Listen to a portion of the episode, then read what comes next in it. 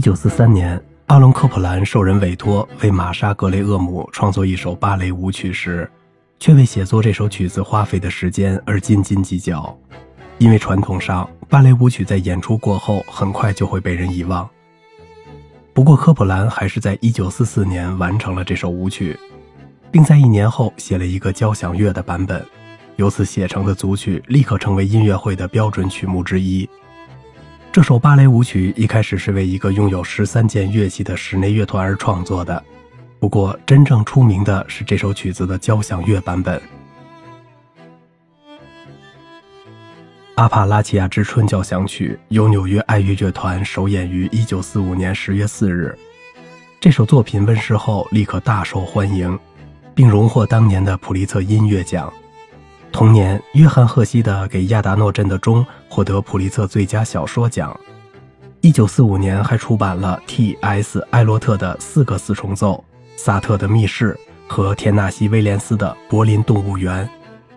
科普兰的音乐因为运用了令人想起美国情调的节奏和旋律，而具有朴素的美国本土风味。此外，科普兰还在《阿帕拉契亚之春》中引用了震颤教歌曲《朴实无华的礼物》。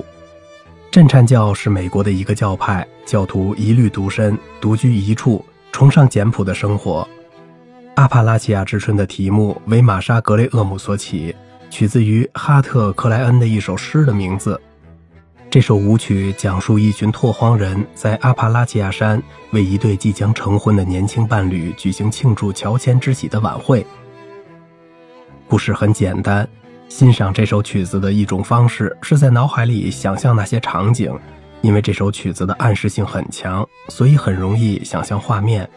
这首组曲的某些片段对二十世纪六十年代美国哥伦比亚广播公司新闻报道节目的观众来说可能会很熟悉，因为这个节目的开始曲引用了这些片段。《阿帕拉契亚之春》的交响曲版本是为长笛、双簧管、单簧管。大管、圆号、小号、长号、定音鼓、打击乐器、竖琴、钢琴和弦乐器谱写的曲子。这首组曲很长，分为八个部分，每一个部分讲述不同的故事。参考录音是 DG 唱片公司的，唱片号是四三幺零四八，伯恩斯坦洛杉矶爱乐乐团。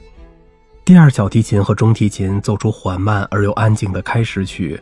为整首曲子定下了宁静的调子，在这一部分，我们与故事中的人物一一相见。第一个出场的是微微转明的单簧管，尽量记住这个乐句，因为它在整首组曲中还将多次出现。这段音乐一派天真无邪的模样，单簧管的声音加深了这种印象，其他乐器也逐个加入进来，好像人们渐渐聚拢到一起。小提琴独奏出的高音传递出一种静静渴望的感觉，此时还没有紧张感。长笛接着是双簧管，然后是大管，安静地宣告自己的到来。小提琴和中提琴则奏出平稳的低音和弦，特别注意听弦乐器奏出的混音的色彩。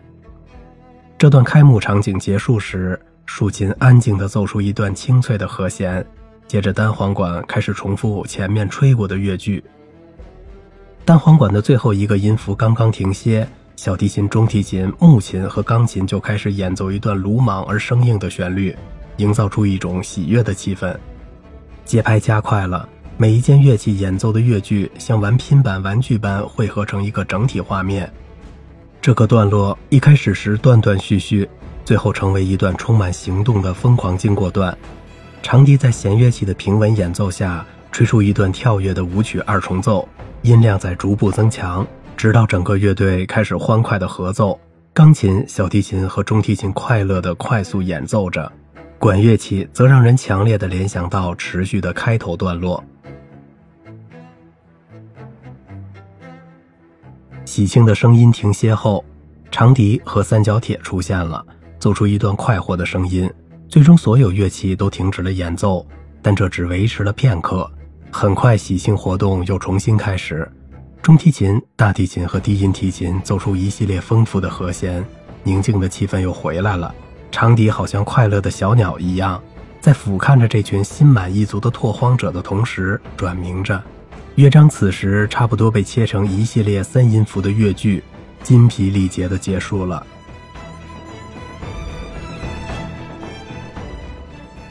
第三个段落，中速的是属于这对年轻情侣的二重奏，气氛显得忧郁而凝重。大管和单簧管在竖笛、长号、小号和圆号的沉重伴奏下吹奏着，单簧管再一次令我们想到天真无邪的开始曲。现在双簧管开始缓慢地演奏这个乐句，拓荒人中第一次出现了不和谐。圆号吹出一阵刺耳的和弦，第一小提琴和中提琴则制造出紧张的气氛。不和谐音解除了，被神秘感所取代，紧张也渐渐消除，恢复了一丝宁静。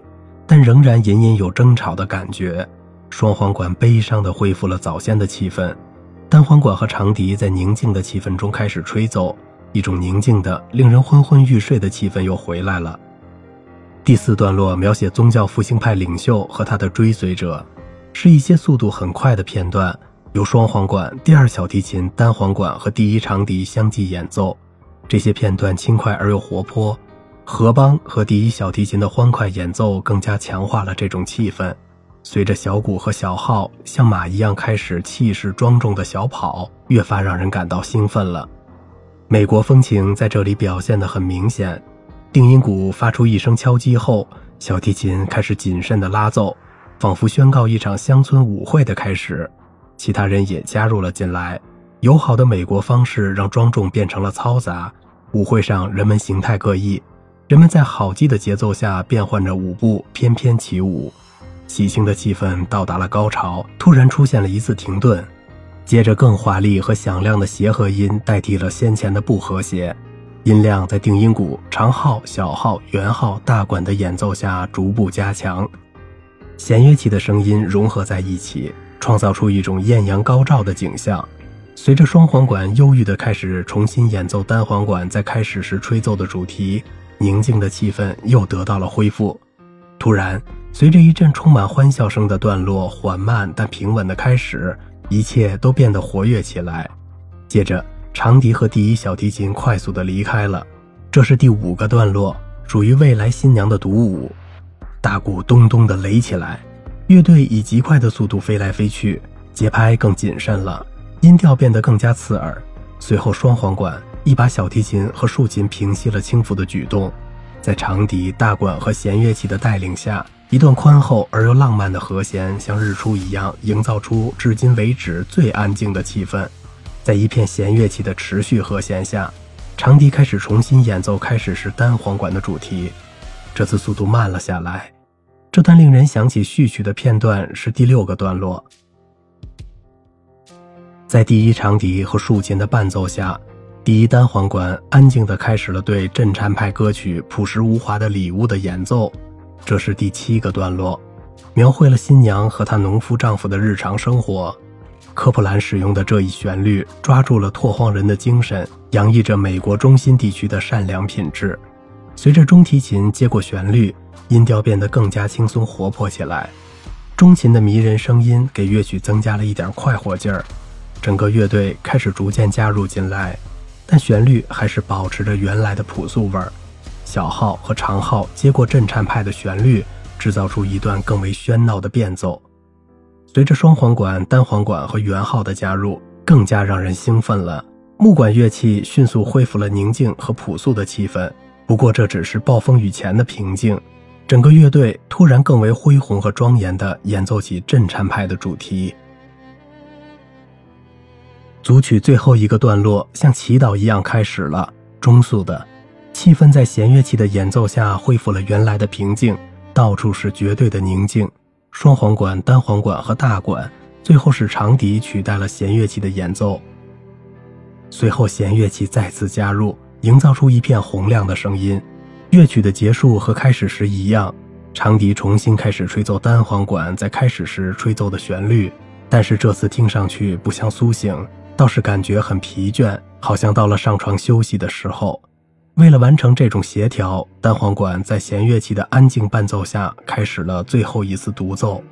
乐曲渐渐消散，只剩下竖琴和中琴陪弦乐器一起演奏这首曲子的最后三个和弦。一切都归于沉寂，所有人都享受够了。到处可以感受到宁静的满足感。尼斯·拉塞尔·戴维斯大师，这首曲子的原始版本的丰富色彩总是让我感动和兴奋不已。我对这个版本的忠实，经常让我想到电影版本给我造成的不愉快经历。哪怕对于那些我着迷于其原始版本的图书或剧本来说，那还算是个不错的电影版本。可选择的录音版本是伯恩斯坦洛杉矶交响乐团，这是一次忧郁而又精致的实况演绎，最大程度上传递出了原作的气氛，清晰地将美国精神展示在我们面前。录制于1983年的音乐会。戴维斯圣路加室内乐管弦乐团作为由十三件乐器组成的室内乐团演奏的版本，这是一次很出色的演绎。每位乐手都担任不同的独奏角色，使我们可以清楚地辨认出每一段落的演奏乐器。数码音响使唱片水晶般的清晰品质更显突出。科普兰伦敦交响乐团，我们一般很难对作曲家本人指挥自己的作品进行非难。因此，这是一张很有意思的历史唱片。伦敦交响乐团的演出相当不错，音效也可以接受。科普兰的作品数量惊人，但很少像《阿帕拉契亚之春》这样具有持久的影响力。不过，科普兰的剧院音乐和电影音乐这两首组曲也是深得美国精神的作品。在更大范围内，科普兰的第三交响曲是比其他作品更富于戏剧性的成功作品。科普兰改编的古老的美国歌曲，包括朴实无华的礼物，无疑也是值得一听的声乐集子。最后再扩大开去，也可以欣赏一下他的《林肯肖像》。好了，今天的节目就到这里了，我是小明哥，感谢您的耐心陪伴。